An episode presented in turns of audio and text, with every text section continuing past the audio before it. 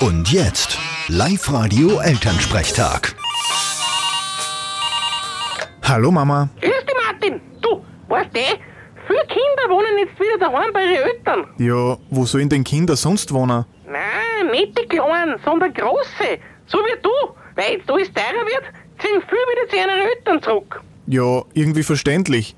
Ist ja doch billiger und praktischer. Aha, überlegst vielleicht auch, ob du daheim ziehst. Na, nicht in 100 Jahren. Das haltet die nervlich nicht aus. Hey, jetzt sei nicht frech. Daheim kriegst du wenigstens jeden Tag ein gescheites Essen. Wieso kriegt er das? Ich krieg's ja auch nicht, obwohl ich bei dir wohne. Du sei ganz ruhig. Ohne mich wärst du schon längst verhungert. Ich sag das ganz ehrlich, da mache ich mir lieber jeden Tag Würstel, bevor ich ständig gefragt werd, wo ich war oder wo ich hinfahre und warum ich nur einmal dumm lieg. Vierte Mama. Bitte, Martin.